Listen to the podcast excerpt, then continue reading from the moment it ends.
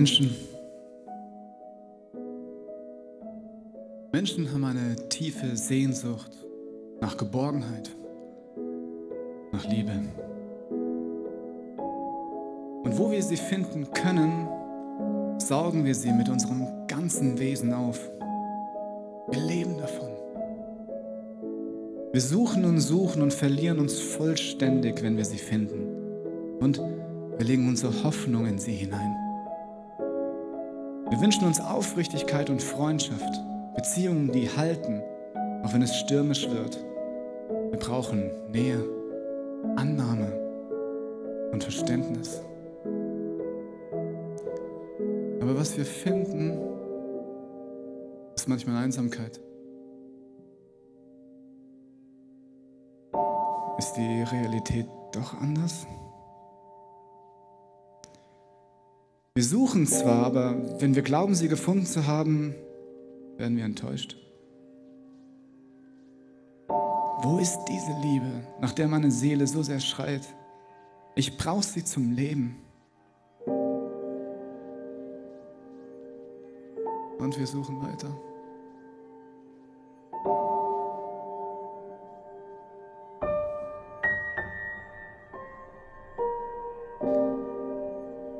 Wir suchen weiter, weil wir tief in unserer Seele wissen, dass wir nicht überleben ohne Liebe. Und diesen Weg gehen wir alleine, Schritt für Schritt. Wo keine Liebe ist, da ist der Tod.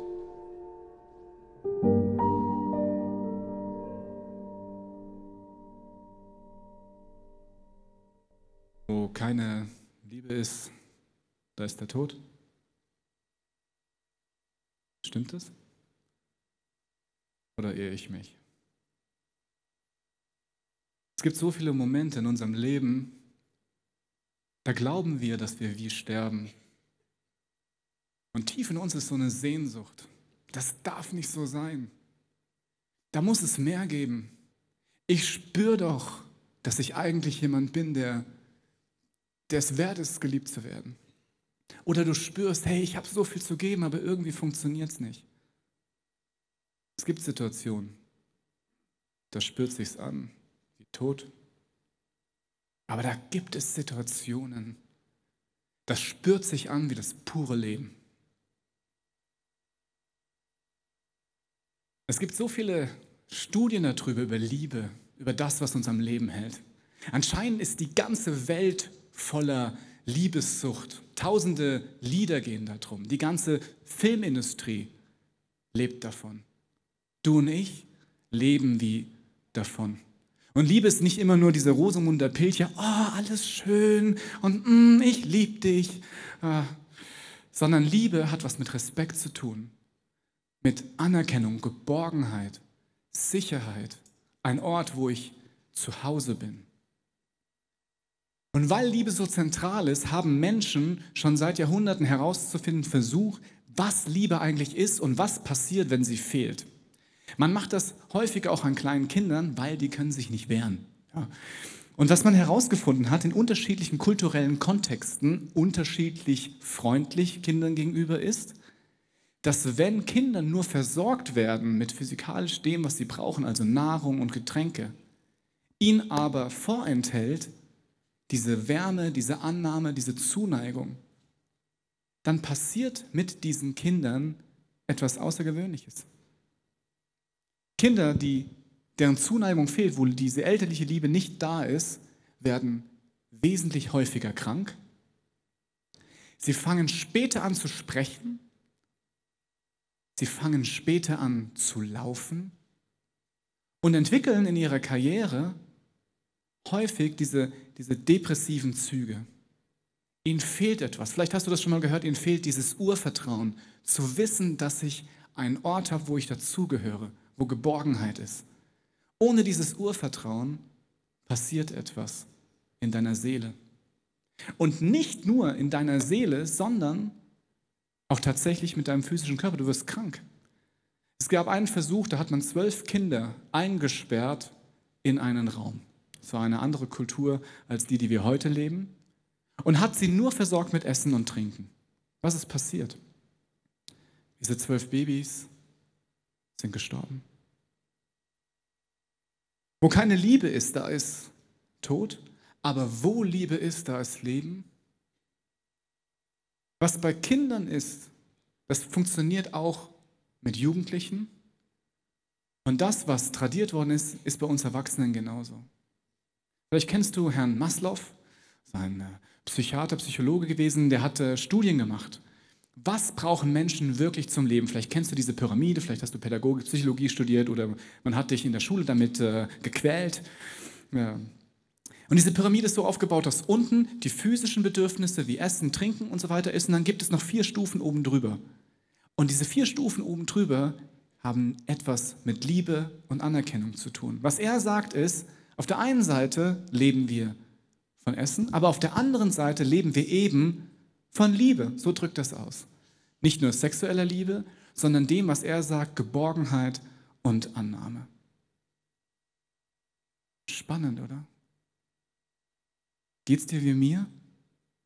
Seit ich denken kann, sehne ich mich nach einem Ort, nach einer Welt, wo das, was tief in meinem Leben drin ist, tief in meiner Sehnsucht drin ist, es muss doch möglich sein, dass wir uns nicht gegenseitig runterdrücken, um selbst gut rauszukommen, sondern es muss doch ein System möglich sein, in dem Liebe, und zwar nicht diese, ach ja, Liebe, sondern diese mächtige Liebe so wirksam ist, dass diese Welt so ist, wie ich sie mir träume, seitdem ich klein bin.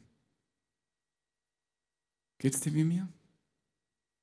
Und wenn nicht, hast du diese Situation schon mal gehabt, wo du das erlebt hast und gespürt hast, wenn das wahr wäre? Das wäre außergewöhnlich. Es gibt ein zweites Phänomen.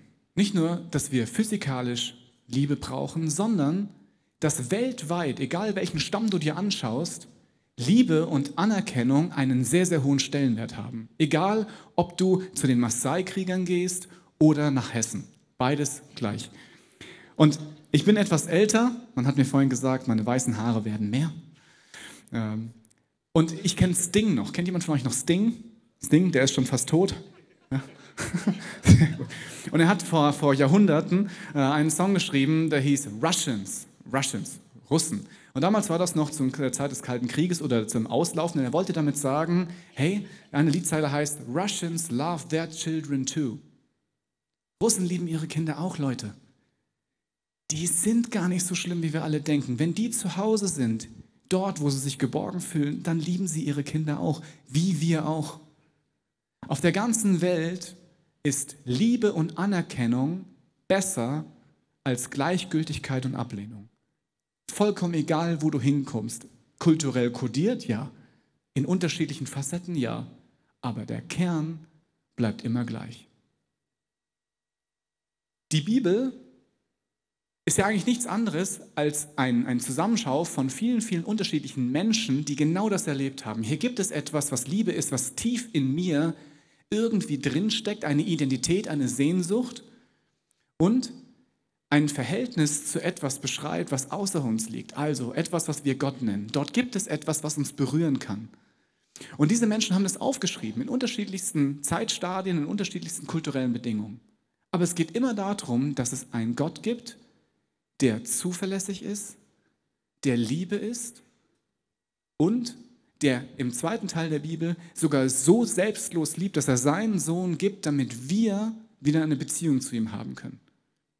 Es gibt wunderbare philosophische Studien darüber, warum das so ist. Die erste Idee ist, hm, wir sind einfach so. Wir Menschen haben eine Identität und wir wünschen uns diese Liebe. Irgendwie ist es in uns drin und deswegen projizieren wir sie auf einen Gott, den wir so designen, wie wir eigentlich sind.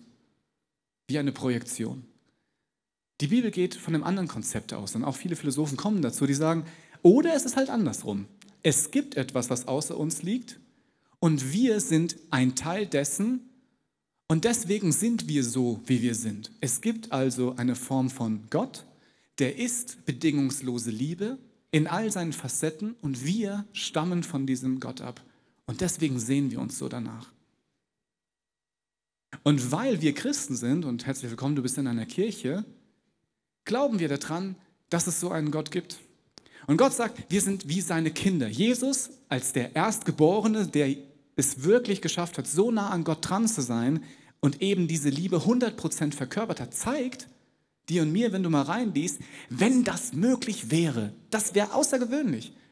Ein Mensch so voller Liebe würde die Welt verändern. 2000 Jahre nachdem eine solche Person aufgetreten ist, treffen wir uns in dunklen Kellern, um das nachzuspüren, was dort passiert ist.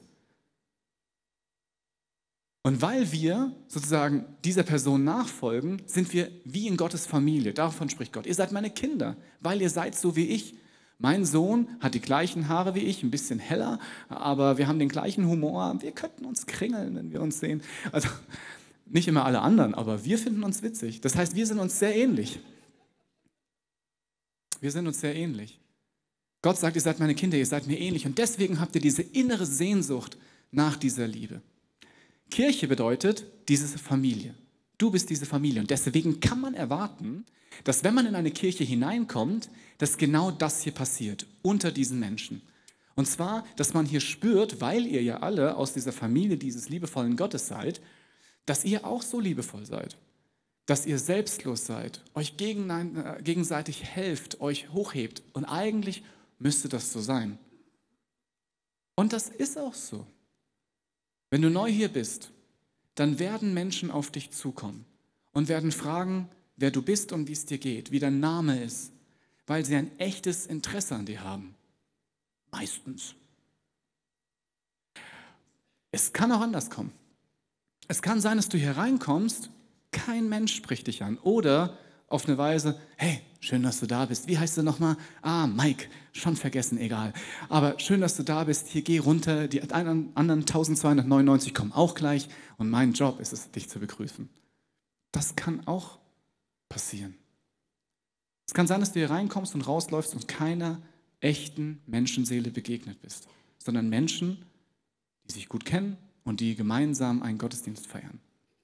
Es kann sein in dieser Kirche, dass wenn du eine echte Not hast, dass um dich herum Menschen sind, die dich herausfordern, aber die auch wirklich praktisch für dich einstehen und sagen, du hast eine Not, ich werde dir helfen. Ab und zu. Es kann aber auch sein, dass du eine echte Not hast, du teilst sie, was dir möglicherweise wirklich Kraft abbringt, und die Leute sagen, ja, das ist echt schlimm. Ich muss weg. Kirche ist der Ort, wo so etwas passieren kann, aber nicht muss.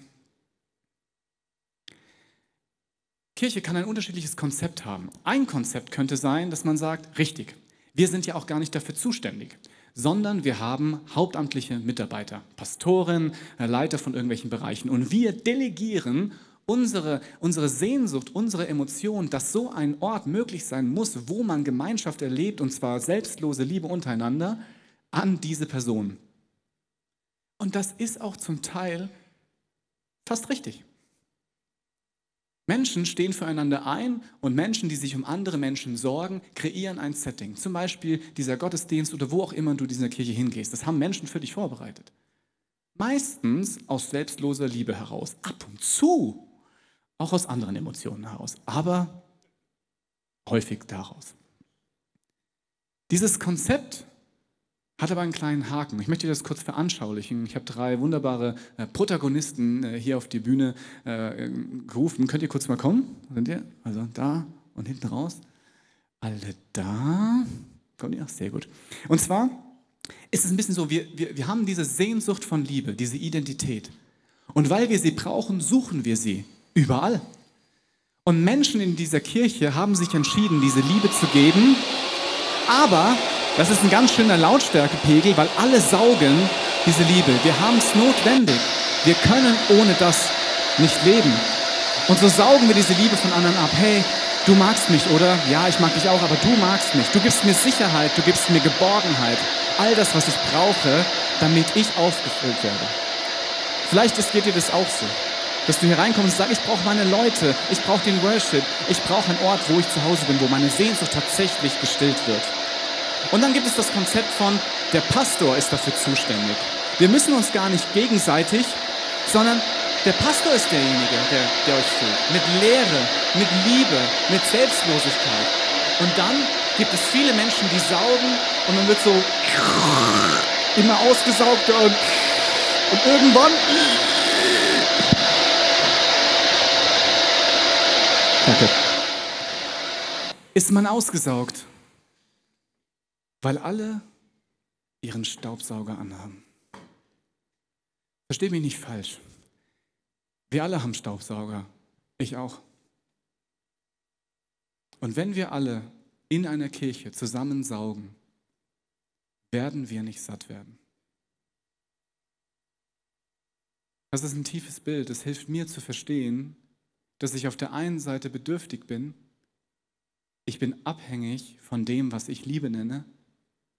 Auf der anderen Seite funktioniert es einfach nicht dass 1300 Leute saugen und einer oder 150 geben. Das Problem ist ziemlich einfach. Also machen wir es einfach anders, oder? Wir fangen heute damit an. Wir geben alle unsere internen Staubsauger, Staubsaugern bei Vorwerk ab und sagen, hey, wir brauchen die gar nicht mehr. Wir haben verstanden, wenn alle saugen, das passiert nicht, das funktioniert nicht, deswegen machen wir es heute anders. Wir geben jetzt. Und das ist das, von was die Bibel äh, redet. Ich möchte euch einen äh, Vers vorlesen, den findest du im Korintherbrief. Staubsauger in biblisch klingt so. Wenn ich in Sprachen rede, die von Gott eingegeben sind, in irdischen Sprachen oder sogar in der Sprache der Engel, aber keine Liebe habe, bin ich nichts weiter als ein dröhnender Gong oder eine lärmende Pauke. Wenn ich prophetische Eingebungen habe, wenn mir alle Geheimnisse enthüllt sind und ich alle Erkenntnis besitze, wenn, wenn mir der Glaube im höchsten nur denkbaren Maße gegeben ist, sodass ich Berge versetzen kann, wenn ich all diese Gaben besitze, aber keine Liebe habe, bin ich nichts. Wenn ich meinen ganzen Besitz an die Armen verteile, wenn ich sogar bereit bin, mein Leben zu opfern und mich bei lebendigem Leib verbrennen zu lassen, aber keine Liebe habe, nützt es mir nichts. Es nützt mir nichts, und dir auch nicht. Wenn dir jemand ein Geschenk macht und du spürst, er macht es dir nur, damit du ihm auch etwas schenkst, funktioniert es nicht. Wenn du diese Kirche morgens um 5 Uhr anfängst mit aufzubauen, damit andere Leute dir auf die Schulter klopfen, funktioniert es nicht. Weil es immer noch um dich geht. Du hast deinen Staubsauger noch an. Wir sind hier in einer Kirche und wir glauben daran, dass das, was mit Jesus passiert ist vor 2000 Jahren, stimmt. Weil an ihm sieht man, der hat gar keinen Staubsauger. Er ist nicht ein Mensch, der sagt, hey, wenn du mich liebst, dann liebe ich dich auch, sondern er dreht es vollkommen um. Er sagt, ich gebe dir mein Leben und das wird den Unterschied machen. Und das tut es. In jedem Zeitpunkt, wo Menschen anfangen, selbstlos etwas zu geben, passiert etwas. Dieser Staubsaugerlärm wird leiser und Menschen sind berührt weil es eben nicht um haben und nicht haben geht, sondern einfach um das, was in meinem Herzen ist und was ich teilen möchte. Wenn es so einfach wäre, dann lass es uns doch einfach machen. Aber es ist eben nicht so einfach. Das Problem, was uns daran hindert, ist das Cookie-Problem, das Keks-Problem. Ich liebe Kekse. Aber ich esse sie nicht so häufig, weil sonst gehe ich auf wie ein Ballon. Ja? Aber Kekse sind generell gut. Und hätte ich unendlich viele Kekse, dann würde ich euch alle welche schenken. Wenn ich sage, hey, magst du einen Keks? Ich habe einen Keks. Nimm ihn. Nein, nein, nimm zwei. Nimm drei Kekse, nimm die ganze Packung, weil ich möchte, dass was mir gut tut, möchte ich dir auch geben. Hey, ich wünsche mir, dass du auch diesen Geschmack vom Keks im Mund haben kannst, wenn dieses Karamell zwischen deinen Zähnen klebt und du es über Stunden und Tage rauspulen kannst. Das wird wunderbar. Du siehst meine Begeisterung für Kekse. Das ganze System funktioniert ab dem Punkt nicht mehr, wo ich nur noch einen Keks habe. Weil wenn ich nur noch einen Keks habe und ich ihn dir gebe, habe ich ihn nicht mehr. Sehr tief. Und wir sind in dieser Konsumgesellschaft, die schon seit langer, langer Zeit besteht, aufgewachsen. Und diese Konsumgesellschaft hat uns gelernt, dass wenn du einen Keks hast und du einen Keks magst, dann ist es besser, wenn du ihn isst, als wenn, wenn jemand anderen ihn isst. Also, Keks essen, gut. Der andere isst den Keks, schlecht. Und es geht noch weiter. Man könnte das äh, hochtransponieren in etwas haben und verbrauchen, konsumieren, gut. Etwas weggeben und nichts mehr haben, schlecht. Dieses Keksproblem ist einer der grundlegendsten Probleme von dir und mir. Weil in vielen, vielen Bereichen sind wir so gebrandet, so, so fokussiert darauf, eben nicht zu kurz zu kommen, weil gesetzt den Fall, das, was ich zum Leben brauche, steht mir nicht mehr zur Verfügung, weiß ich instinktiv, ich werde sterben. Und es geht mit allem so, von dem du denkst, dass es für dein Leben wichtig ist. Essen, trinken, aber auch Geld, deine Arbeit, deine Anerkennung. Weil nur mit Anerkennung bekommst du Arbeit, mit dem du Geld verdienen kannst, womit du dir Essen leisten kannst, damit du überlebst. Viele, viele Dinge in deinem Leben gehen darum, dass du nicht stirbst. Und viele, viele Dinge in deinem Instinkthorizont fängt an zu sagen, hey, das darfst du nicht weggeben, weil ansonsten wirst du sterben. Es fängt an bei einem Keks. Aber was wäre, wenn das gar nicht stimmt? Was wäre, wenn das Konzept haben besser als geben falsch ist? Ich möchte dazu was vorlesen. Und zwar findest du das im 1. Johannes 3, Vers 16. Was Liebe ist, haben wir an dem erkannt, was Jesus getan hat. Er hat sein Leben für uns gegeben. Daher müssen auch wir bereit sein, unser Leben für unsere Geschwister herzugeben. Angenommen, jemand, der alles besitzt, was er zum Leben braucht, sieht seinen Bruder oder seine Schwester Notleiden. Wenn er sich ihnen nun verschließt und keinen Erbarmen mit ihnen hat, wie kann da Gottes Liebe in ihm bleiben? Meine Kinder, unsere Liebe darf sich nicht in Worten und schönen Reden erschöpfen. Sie muss sich durch unsere Tun als echt und wahr erweisen, wenn sie tatsächlich in deinem Herzen real existiert. Wenn du eine selbstlose Liebe in deinem Herzen hättest, dann wird das Auswirkungen auf deine Taten haben, nicht umgekehrt. Es fängt also mit in dir drin an. Was heißt das? Kleine Beispiele. Du bist mit deiner Small Group hier, mit deiner kleinen Gruppe, mit der du dein Leben teilst. Du triffst dich zu einem Gottesdienst und bist oben. Du hast dir gerade einen Kaffee bestellt, wunderbar warm und brühend und tiefschwarz. Äh, deine Kollegen haben sich einen Orangensaft und eine Milch mit Karamellgeschmack bestellt und die Sonne draußen zwitschert, also die Vögel zwitschern und die Sonne äh, ist wunderbar warm. Ihr trefft euch und du spürst, hey, das ist ein guter Ort für mich. Hier sind meine Freunde. Ich fühle mich geborgen, ich fühle mich angenommen, die kennen mich und mögen mich trotzdem. Und jetzt kommt jemand rein und du siehst es aus dem Augenwinkel. Jemand, den du nicht kennst. Und irgendetwas wird bei dir innen drin passieren. Das erste wird wahrscheinlich passieren, hm, ich kenne die Person nicht. Und dann geht etwas los. Ah, ich kenne die Person nicht. Und vielleicht kommt so eine kleine Stimme, die sagt, hm, also wenn man so alleine in so eine große Kirche kommt, dann ist es wahrscheinlich echt unangenehm. Du fängst an mitzufühlen. Und dann kommt ein Gedanke, ach come on, die wartet bestimmt nur auf jemanden. Gott, die Kirche ist so groß, die ist wahrscheinlich schon lange hier und alles ist okay. Das wird schon gut kommen. Außerdem haben wir Leute, die sich darum kümmern. Also, das sind Leute am Eingang und Leute in der Info-Lounge und Leute im, im Bookshop und hier unten. Sie fühlt sich bestimmt nicht alleine. Und was tust du? Du drehst dich um und hast weiter Spaß. Du behältst den Keks von Anerkennung, Gemeinschaft, Geborgenheit. Das ist nicht falsch. Aber was wäre, wenn du diese Person aus dem Augenwinkel siehst und spürst, das wird nicht einfach für sie. Diese Kirche ist groß. Was wäre, wenn ich sie einfach ansprechen würde? Und du gehst hin und sagst, hey, ich bin der Basti, ähm, ich kenne dich überhaupt nicht. Sag, mal, sag mir doch mal einen Namen. Bist du neu hier? Und sie sagt, oh ja, super, ich bin neu hier. Hey, danke, dass du mich ansprichst. So, hey, ich habe hier da fünf Leute, die sind ein bisschen anstrengend, aber es sind meine Freunde.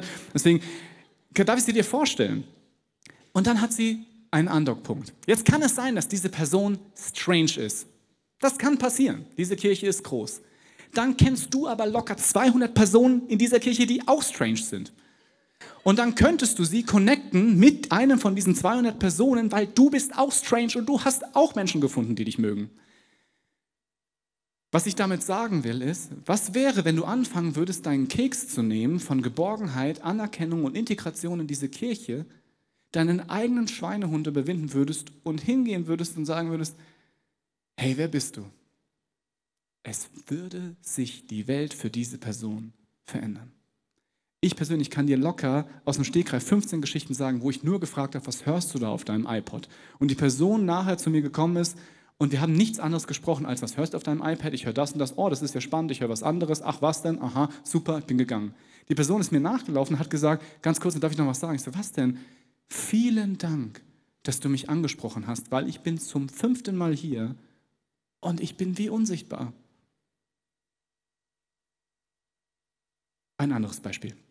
Du bist in einer Small Group und du kriegst heraus, dass einer von deiner Small Group Leuten oder irgendwie im entfernten Bekanntenkreis, vielleicht dein Nachbar, wirkliche Geldprobleme hat. Und zwar vielleicht selbst verschuldet, aber vielleicht auch durch einen dummen Zufall. Jetzt gibt es zwei Möglichkeiten. Die erste Möglichkeit ist es, du fastest mit deiner Small Group. Du gehst für sie wirklich in die Bresche, du betest und setzt dich für diese Person ein. Ihr hört und so weiter. Wundervoll. Das heißt, ihr kommt dann wieder zusammen nach vielleicht einer Woche oder 40 Tagen, je nachdem, wie krass du bist. Und dann betet ihr für die Person. Ihr werdet äh, wahrscheinlich eure Bibelverse austauschen, all das. Wie krass ist denn das? Wie liebevoll ist das, so einen Einsatz zu bringen? Außergewöhnlich. Dann sagt ihr, Gott wird dir sicherlich einen Weg zeigen, wie du aus dieser finanziellen Not rauskommst. Amen, mein Freund.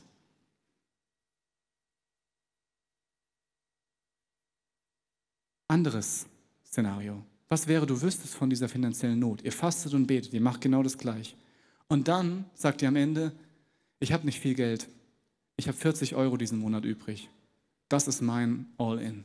Dann sagt der Nächste, 40 Euro, du, ich habe gerade echt eine Rückzahlung bekommen, 200 Euro, ich gebe sie dir. Ich bitte dich, dass du sie zurückzahlst, weil ich brauche sie. Der Nächste sagt, ich habe selbst kein Geld. Aber was ich machen werde, ist, ich werde Menschen fragen, weil dann beginnt etwas, was tatsächlich ein Wunder ist. Menschen fangen an, nicht mehr Staubsauger zu sein, sondern ein Step rauszugehen. Was wäre, wenn das normal wäre? Was wäre, wenn das normal wäre? Dann würde das, was tief in meinem Herzen ist und vielleicht auch in deinem Herzen, Realität. Dann wäre Kirche, wo alle Menschen sagen, ich bin ein Kind von diesem liebevollen Gott, der gibt, ein Ort, wo es real wird, wo Reich Gottes passieren würde. Dann wäre meine Sehnsucht an einem Ort angekommen, wo sie ein Zuhause findet. Dann wäre Kirche den Namen wert. Kirche heißt Gemeinschaft der Herausgerufenen. Die Menschen, die sagen, Gott ist mein Vater. Ich bin Teil seiner Familie. Und das passiert in dieser Kirche immer häufiger und immer wieder. Aber hier sind circa 1400 Menschen. Was wäre, wenn wir anfangen würden, wieder so zu werden, wie wir sind? So wie wir eigentlich designt sind und aufstehen, um einen Unterschied zu machen in den Ressourcen und Möglichkeiten, die ich habe. Zeit, Geld und all dem, was dazugehört. Es wird einen Unterschied machen. Ich weiß nicht, wie es dir geht. Ob du den Keks in der Hand hältst, weil du Angst hast zu sterben. Aber ich sage dir, was bei mir dazu geführt hat, dass ich angefangen habe, meinen Keks aus der Hand zu geben.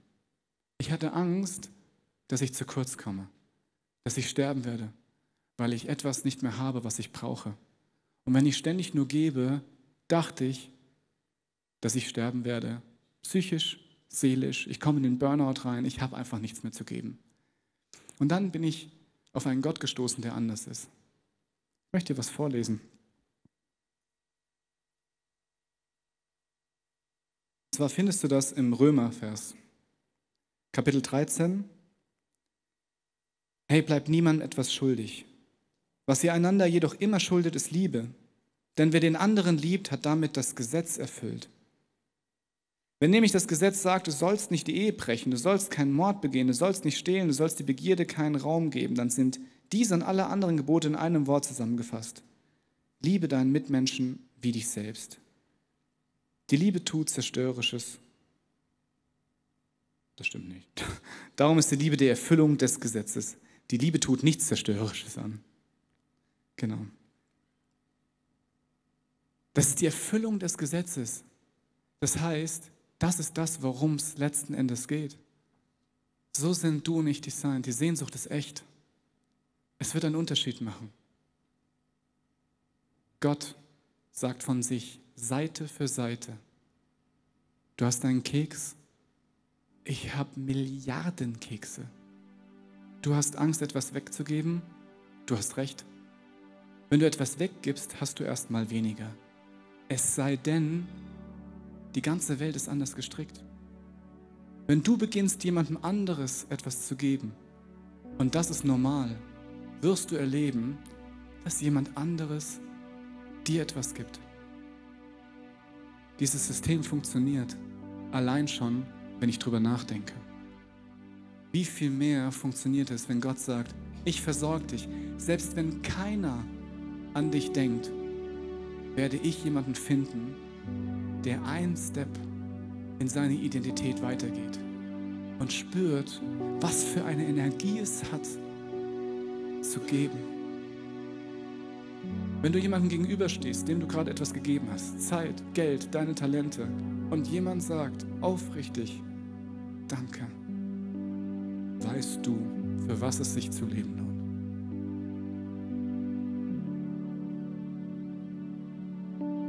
Du hast Macht. Du hast Macht. Du bist in einer Small Group und bist gut integriert. Hier gibt es so viele Menschen, die sich danach sehnen, ein Zuhause zu haben. Du kannst es ihnen geben. Du hast Macht. Du hast Ressourcen zur Verfügung, Zeit. Wisst ihr, wie viele Menschen alleine sind? Alleine in dieser Kirche. Du hast Macht, diese Einsamkeit zu verändern. Du hast Ressourcen. Du kannst dir die zweite Dunstabzugshaube kaufen, ja. Aber was wäre, wenn du das, was du nicht zum Leben brauchst, einfach weitergibst? Es würde die Welt verändern von einzelnen Personen. Der Dunstkreis dieser Kirche ist untertrieben 150.000 Leute groß. 150.000 Leute, die aufstehen und sagen, ich habe etwas übrig, lass es uns teilen. Würde diese, diesen Staat verändern? Ich bitte dich. Du darfst Jesus glauben, indem er sagt, wenn du gibst, wird etwas passieren, was Reich Gottes ist. Wenn du etwas behältst, ist es gut. Nutze es, frei von irgendwelchen Zwängen und von schlechtem Gewissen. Jesus sagt, haben ist gut, wirklich, genieß es. Aber geben macht dich glücklich. Wir haben an den Seiten für euch Kerzen aufgestellt. Kerzen sind ein uraltes, archaisches Symbol, Feuer, für etwas, was Wärme schenkt, Geborgenheit schenkt, einen Ort schenkt, wo etwas Gutes ist. Du sagst, stimmt, ich habe diese Macht. Ich möchte herausfinden, was ich morgen tun kann, mit dieser Überzeugung, dass es mich glücklich macht und die Welt verändert. Dann kannst du gleich aufstehen und diese Kerze anzünden. Weil Feuer ist faszinierend. Es braucht einen kleinen Funken, um einen Flächenbrand zu erzeugen. Ein Flächenbrand der Liebe. Wenn du anfängst, fangen andere an, ihren Staubsauger auszumachen, weil sie verstehen, dass das deine Identität ist. Du kannst aufstehen dabei, weil wir haben im hinteren Bereich einen Menschen, die für dich beten wollen. Und nicht, weil sie sagen, wow, man ist gut, wenn man betet, sondern weil sie im Herzen haben, mit dir ein Stück Weg zu gehen. Wenn du sagst, ja, ich brauche Gebet, ich wünsche mir, dass ich etwas aussprechen kann, geh nach hinten, nutz die Chance. Und nutz diese Zeit, diesen Song, um zu überlegen, ob es sein könnte, dass du mächtiger bist, dass du ein Wunder bist, dass du die Antwort auf viele Gebete bist.